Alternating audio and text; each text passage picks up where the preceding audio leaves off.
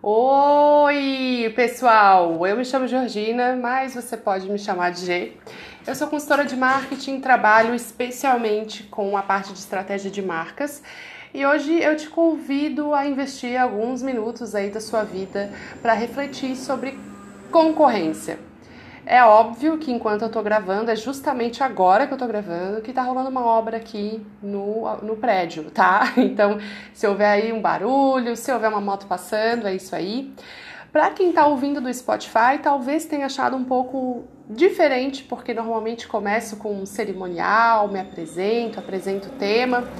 E como eu tô também transmitindo a partir de, do episódio passado, né? Desde o episódio passado, os episódios do Spotify também no YouTube, é, não faz sentido fazer gravações e edições, vamos tocar numa tocada só. E então, aproveito até para dizer que quem está me ouvindo do Spotify, beijão para você. Eu acompanho os números crescendo, não sei exatamente quantas as pessoas que estão ouvindo, para citar nomes aqui, mas meu muito obrigada para você que está me acompanhando aí faz mais de um ano nesse projeto. Até inclusive para quem está vendo pelo YouTube, está vendo aí, nossa, 17 episódio, cadê os outros? Tá lá no Spotify. O 16 estão aqui no YouTube, mas os, os outros 15, vamos dizer assim, estão lá no Spotify te esperando para você também ouvir um pouquinho sobre outros assuntos que eu já falei por aqui. Aí, ó, há mais de ano que eu tô com o projeto de gestão com paixão. Enfim, dados os recados paroquiais, vamos direto ao assunto que é falar sobre concorrência. Como sempre aqui, como eu gosto muito de falar sobre esse assunto e sinceramente e humildemente tenho bastante coisa para falar sobre esse assunto, eu sempre escrevo uma pauta para não sair do tema, ficar seguindo a espinha dorsal, me preparo para falar sobre o tema, mas da maneira mais prática possível. Pelas minhas contas aí hoje, nós vamos aí com uns 20 minutos de episódio talvez um pouquinho mais, porque eu gosto de dar uma faladinha mais sobre o assunto. E aí eu pergunto para vocês em relação à concorrência, quantas empresas, quantos negócios você conhece que são seus concorrentes? É, o que esses empreendimentos estão fazendo melhor do que você? Qual é a estratégia de divulgação dos seus concorrentes? Se você não sabe de me responder assim, pelo menos um pouco sobre cada concorrente, de como ele se posiciona, o que, que ele vende, qual é o público-alvo dele, talvez você não saiba tanto assim sobre o mercado que você está atuando, porque para você entender o seu mercado, você tem que entender um pouco da concorrência. E para você definir estratégias de marketing, você tem que saber do mercado, ou seja, tudo embolado para concluir que você tem que entender de concorrente. O primeiro de tudo que eu quero falar é que no episódio, é, no 16 agora, No Play No Gain, eu comecei já falando de algumas crenças a respeito de planejamento que a gente pode ter e que impede a gente de atuar de forma mais estratégica, mais planejada. E aí eu fiz o mesmo dever de casa de refletir o que eu imagino que possam ser crenças em relação à concorrência que pode estar mais nos atrapalhando do que nos ajudando. E a primeira delas, que é assim bem popular, é culpar os outros pelos nossos resultados Quantas, quantas vezes conversei com empreendedores que acusavam a concorrência pela falta de faturamento dele. E isso nos afasta da responsabilidade do controle da nossa própria vida ou do nosso próprio negócio. Sabe aquele meme do Homer, a culpa é minha, eu boto em quem eu quiser? É tipo isso. É, tipo, pegar assim, ah, não consegui faturar, mas foi a chuva, foi o vento, foi o concorrente. Ele tava cheio, tava vazio. Eu também ele fica cobrando barato também. Ele, ele não sei como é que ele consegue entregar nesse prazo, ele deve atrasar um monte. Então, assim, ficar posicionando seu negócio com a mente no concorrente faz com que você não foque no seu negócio. Você está mais preocupado com o que o outro está fazendo cuida do seu, vamos dizer assim, né? E no fim das contas, apesar de você querer colocar a culpa, a responsabilidade é de quem? A responsabilidade é sempre sua, né? Do seu negócio, do seu resultado, principalmente daquelas coisas que você pode controlar, você pode tomar decisões para melhorar o seu negócio. Então, por que você não toma, né? Mas enfim, puxadinha de orelha já de começo. A outra crença é que acontece muito também, vejo bastante, é, clientes relatando para mim que acham que os concorrentes são desleais. E apesar de que sim, existem pessoas desleais, pessoas no geral, existem pessoas más e pessoas boas. Nem sempre é, todo concorrente é do mal. Às vezes, assim como você, ele tem valores legais, ele tem virtudes, ele está fazendo o trabalho dele.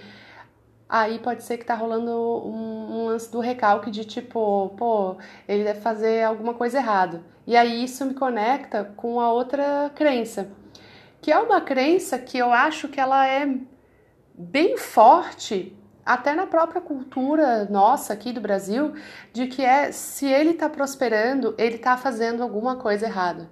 Se ele ganhou dinheiro, ah, ele fez alguma coisa errada, tem alguma coisa, um, uma lavagem, um estelionato, um, uma sonegação, um, um, roubar, um explorar alguém, um, alguma coisa. E nem sempre é isso. É, muitas, muitos empresários que eu conheço é, simplesmente fazem sua, sua, sua parte, fazem seu trabalho, prosperam, trabalham, se dedicam, colocam energia, colocam um coração no negócio. E é, eu não estou falando isso do ponto de vista espiritual, religioso, energético. Se a gente tem que ser coerente com o nosso pensamento, com a nossa, com a nossa, com a nossa é, linha de pensamento. Se eu tenho na minha cabeça, lá enraizado no meu inconsciente, que é, quem, quem enriqueceu, quem prosperou fez coisa errada e eu não quero fazer coisas erradas na minha vida, eu não vou enriquecer.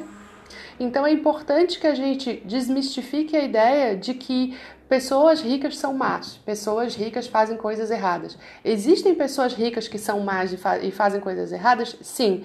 Ela é, é, é, representa a totalidade das pessoas ricas e, e é, que, Gente, vocês entenderam, né? Eu vou até refazer meu pensamento aqui no YouTube e aqui no Spotify, eu não vou, eu não vou editar.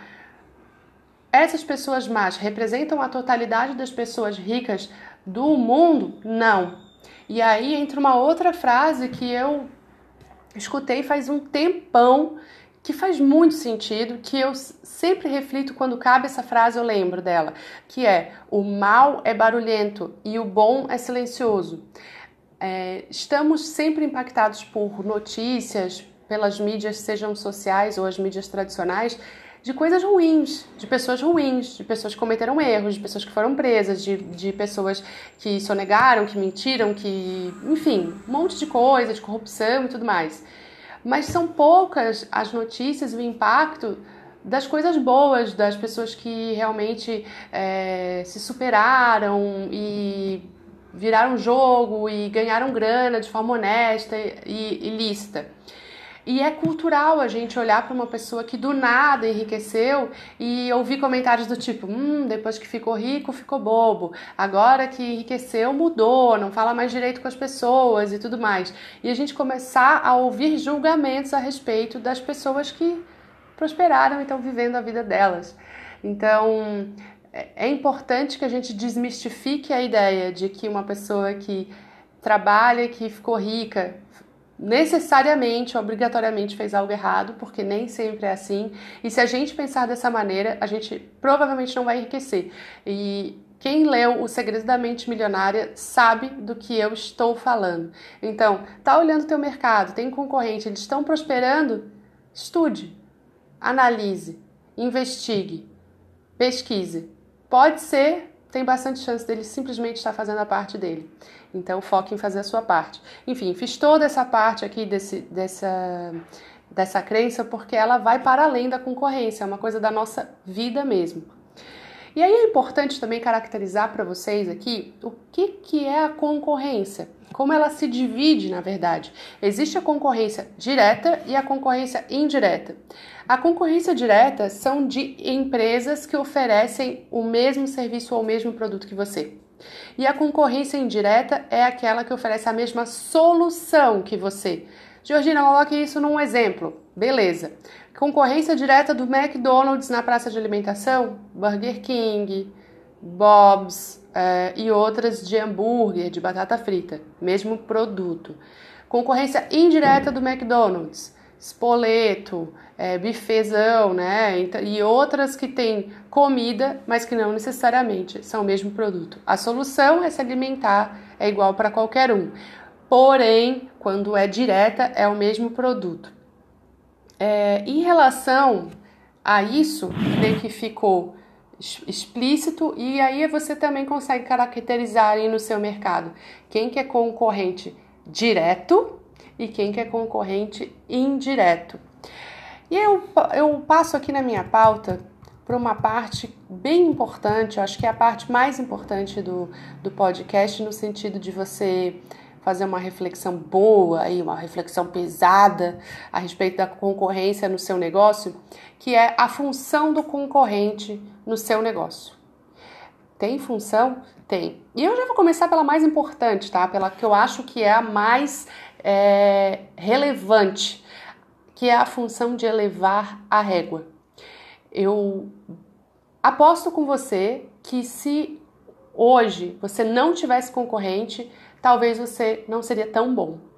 A concorrência faz com que a gente continue trabalhando, que a gente continue fora da zona de conforto, que a gente continue querendo melhorar e que a gente continue buscando, ansiando melhorar para ter mais clientes, para tirar clientes da concorrência, enfim. Então, elevar a régua do jogo é muito importante o papel do concorrente nessa, nessa, nessa historinha de levar a régua. É, costumo dizer que quando você não tem concorrente, o seu negócio é péssimo. Vai para uma cidadezinha do interior que só tem um mercadinho. O cara pratica o preço que quer, o cara te atende de qualquer jeito, o cara fecha para almoço. Tô... Gente, é um exemplo, né? Tô caracterizando assim mas ele acaba ditando as regras para o mercado e o mercado é obrigado a se contentar com o produto que você tem para oferecer. Quantas vezes nós, como empresários, temos que, que, que fazer negócios com fornecedores que são um pouco únicos no mercado? Pô, só ele vende tal modelo aqui, faço. E aí a gente é obrigado a se contentar muitas vezes com um serviço ruim. E a concorrência é ótimo nesse sentido, porque ela faz com que esse cara comece a se mexer, opa, eu tenho que melhorar, senão o meu cliente vai para outro.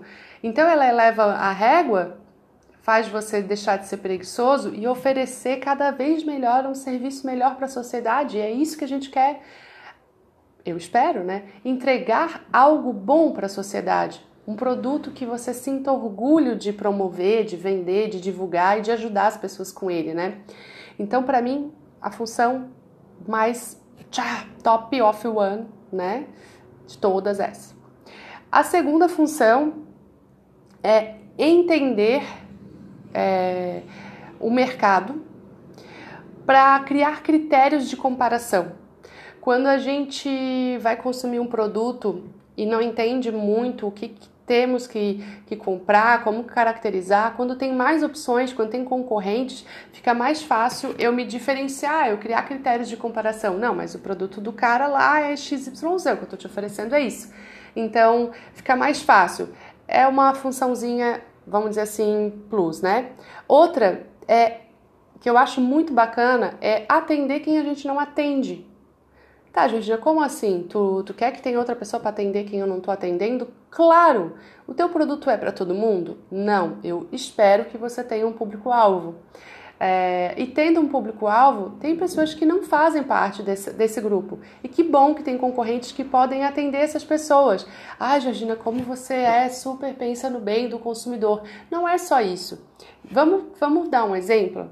É, se houvessem se houvesse só uma pizzaria na cidade, e na cidade tem tipo de pessoas com poderes aquisitivos diferentes, com percepção de qualidade de uma pizza diferente, e você vende uma pizza premium é, cara, de fermentação natural, aquela de pouco recheio, que mais tem a ver com a cultura da Itália mesmo, e vai alguém que estava esperando uma pizza barata, de tela entrega, com muito queijo, com muito recheio, bibibi, borda e tal a percepção dessa pessoa para o teu produto é que o teu produto é ruim. Só que você não fez esse produto para essa pessoa, é para outro público. Então, tomara que tenha uma outra pizzaria que atenda a expectativa desse cliente para que ele não consuma de você e fale mal de você. É, a gente tem medo de dizer que não atende certos nichos de cliente, então a resposta comum é que meu negócio é para todo mundo, meu, meu produto é para todo mundo, mas não é. E tomara que não seja, Primeiro por causa disso, porque daí a gente consegue se especializar num nicho e ser melhor e ser é, é, assim ótimo para um público específico. E segundo que a gente não dá conta de agradar todo mundo. E tudo bem, e tá tudo bem. O que importa é que você entenda isso, você se prepare e se dedique para um nicho específico e deixe o público que é de outro segmento, que é de outro poder aquisitivo, de outra necessidade, de outras prioridades de, de, de configuração do seu produto para outra pessoa tá tudo certo, tem espaço para todo mundo no mercado. Uh, e outra coisa que também assim é pluizinho junto com o critério de comparação, que muita gente às vezes é, peca, é que o, a função do concorrente é também auxiliar na construção do ponto comercial. Do ponto de vista do cliente, eu, por exemplo, eu tenho que comprar, não sei, uma peça muito específica de um parafuso de um tipo X. Eu vou numa loja a ermo no interior ou vou buscar de repente numa rua em que já tenha mais lojas. Hum, tem mais possibilidade de ter nessa rua, então eu vou lá. Uma operação de alimentação no shopping isolada, ela vai ter mesmo fluxo de pessoas do que um espaço do shopping reservado para todas essas operações estarem juntas? Esse é o ponto de partida. Quantas ruas é, que a gente sabe que em São Paulo são é, conhecidas ah, só eletroeletrônicos, só roupas, só importados, só roupas de, de noiva, de aluguel, é, só de utensílios de gastronomia. E isso é bom, não devemos temer estar perto da concorrência, porque a concorrência também está trazendo fluxo de pessoas para de repente passar na sua fachada e conhecer sua loja e também é importante também, elas, eles auxiliam na construção do ponto. Tem que ser assim? Não, tem que necessariamente estar colado na concorrência, mas também não é de todo ruim. É, e aí, vamos para um próximo tópico, onde eu me pergunto aqui, eu, para a Georgina mesma, é, o que, que me incomoda num concorrente? O que, que é ruim num concorrente? Para mim, o concorrente, vou dar aqui um golinho de água, tá, gente? Concorrente que me incomoda é o concorrente que não faz a parte dele. Ele baixa o nível do mercado. Então, assim, o concorrente que não faz a parte dele, de pensar estratégico, de fazer um bom trabalho e tal, ele, por um lado, ele está queimando o mercado como um todo. É, às vezes, por exemplo, é, um, um segmento que eu escuto bastante reclamação são esses segmentos de assistência técnica, né, de autorizadas e tal. Ah, pô, deixou minha peça lá, meu produto dias, não olharam, perderam, é, superfaturaram, enfim. É, quando tem muitas operações concorrentes que fazem um serviço ruim, todo o mercado é respingado por um, uma cultura e uma estigma de, de, de ruim, igual o mecânico picareta, que é uma coisa também que, que que tem muito arraigado na nossa cultura de que os mecânicos também eles enganam, eles superfaturam, vendem mais do que precisam e tudo mais. Então, hum, meu Deus, né, gente? Tanto dos, dessas, das assistências técnicas quanto dos mecânicos, não estou dizendo que todos são assim, mas que há uma cultura criada de que já não se espera tanto confiança de, desses mercados.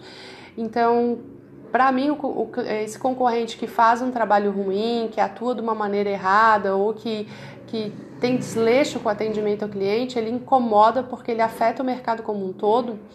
E ele também não está fazendo uma parte importante que é a parte estratégica, né? Ele não está fazendo a parte dele, que é de pensar o negócio dele de forma estratégica.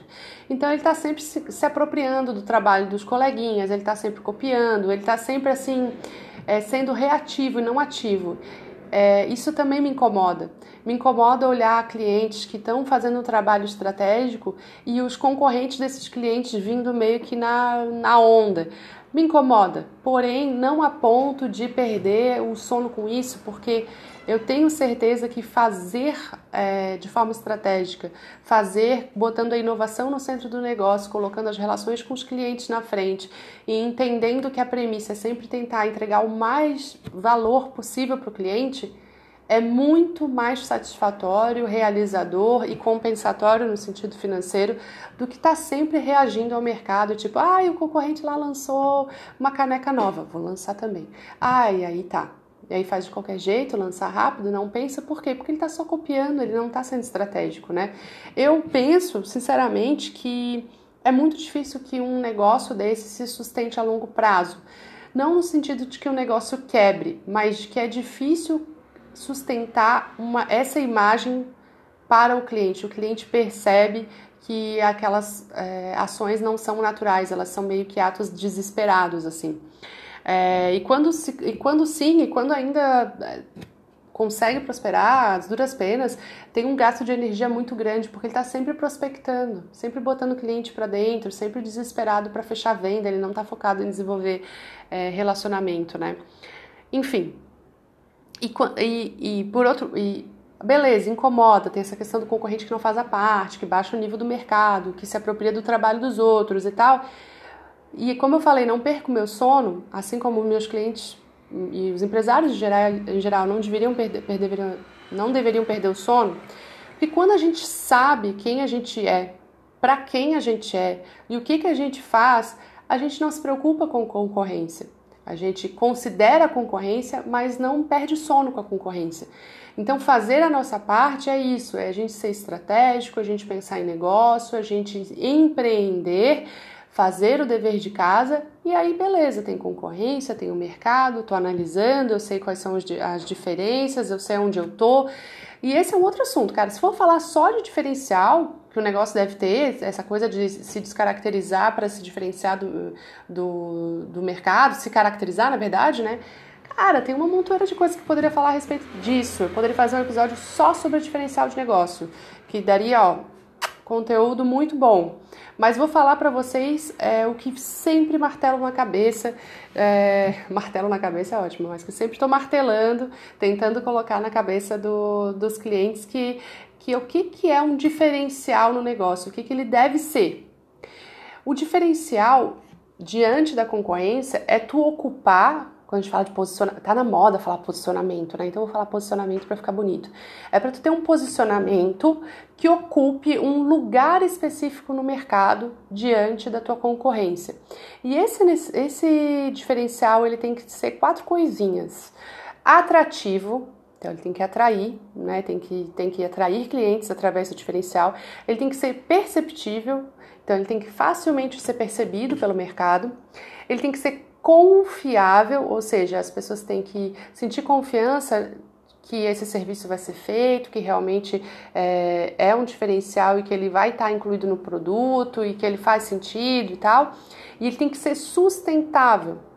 Não no sentido eco, apesar de que está muito em voga essa, essa, esse assunto ecológico, preocupação ambiental, um mundo melhor, gerar um mundo melhor. Quem, acompanha a obra do Philip Kotler sabe que a 4.0, o marketing 4.0 falou sobre essa questão de um mundo, queremos tornar o mundo melhor quanto empresa, né? Então, isso está muito em voga agora. Só que quando eu falo sustentável, não é sobre isso, é sobre algo que seja é, sustentado ao longo do tempo ou sustentado durante a experiência do cliente. Vou dar exemplos, porque essa aqui é a parte importante. É, meu diferencial como, sei lá, fisioterapeuta é que eu tenho um produto X, que eu faço um momento Y com o cliente, que eu faço uma massagem, papapá, e esse é o diferencial. Beleza, pode ser esse o diferencial. Só que daí no segundo atendimento tu já não faz, aí tu esquece, daí tu já tá íntima do cliente, tu já atende diferente. Então, o, o diferencial, que é o importante de, ponto de destaque do posicionamento do seu negócio, ele tem que sustentar durante toda a experiência. Ah, meu diferencial é atendimento. Escuto isso bastante, tá?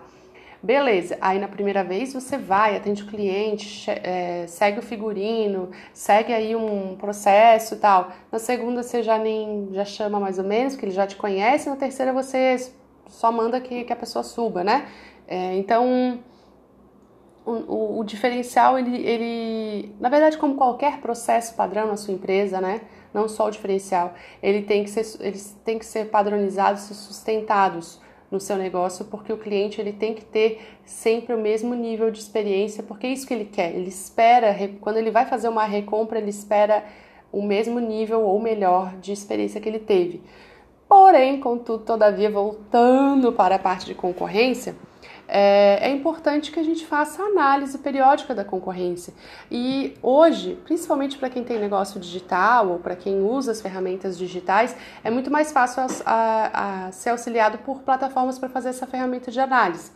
No entanto, eu, eu, venho aqui com um exemplo de uma matriz de análise que eu mesma construo com, com os empreendedores que eu atendo, em que eu coloco todos os concorrentes, tem algumas categorias que eu crio de, de concorrentes para que eles estejam presentes na, na matriz, ah, os mais relevantes, os, os que estão há mais tempo no mercado, os inovadores, enfim.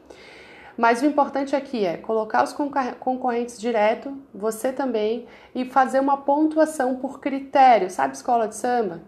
Comissão de frente, mestre sala porta-bandeira, alegoria tal. Vai fazer o mesmo, só que colocando a sua concorrência e você.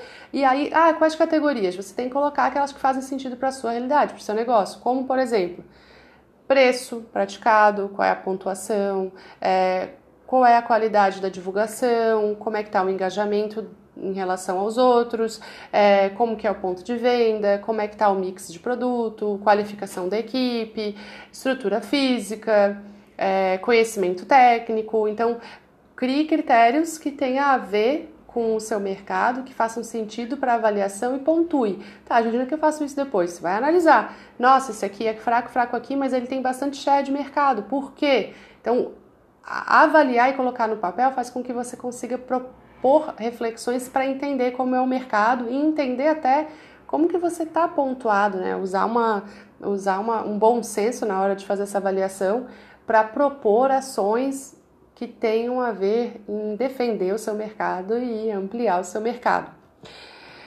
Essa é, é uma dica importante, principalmente se você vai fazer planejamento estratégico. E aqui eu encerro o que seria a minha pauta de, de hoje sobre concorrência. Se você me acompanhou até aqui, se você assistiu todo esse podcast, como sempre, repito, eu fico realmente muito honrada de fazer parte aí da sua rotina nesse tempinho, concorrendo, como eu disse, com várias outras coisas. É, se você está no YouTube, corre lá para o Spotify ouvir as outras outros episódios. Se você está no Spotify, Segue lá no YouTube também. Olha só eu fazendo jabá, bem, bem com produtora de conteúdo, né? E me segue na rede social, tô lá todo dia postando conteúdo, postando minha rotina. É georginamatos.mkt. Vai ser uma honra receber um feedback de vocês sobre o meu episódio ou sobre outros assuntos que você acha relevante que eu traga para cá pra gente trocar essa ideia. Beleza? É isso aí e até a próxima.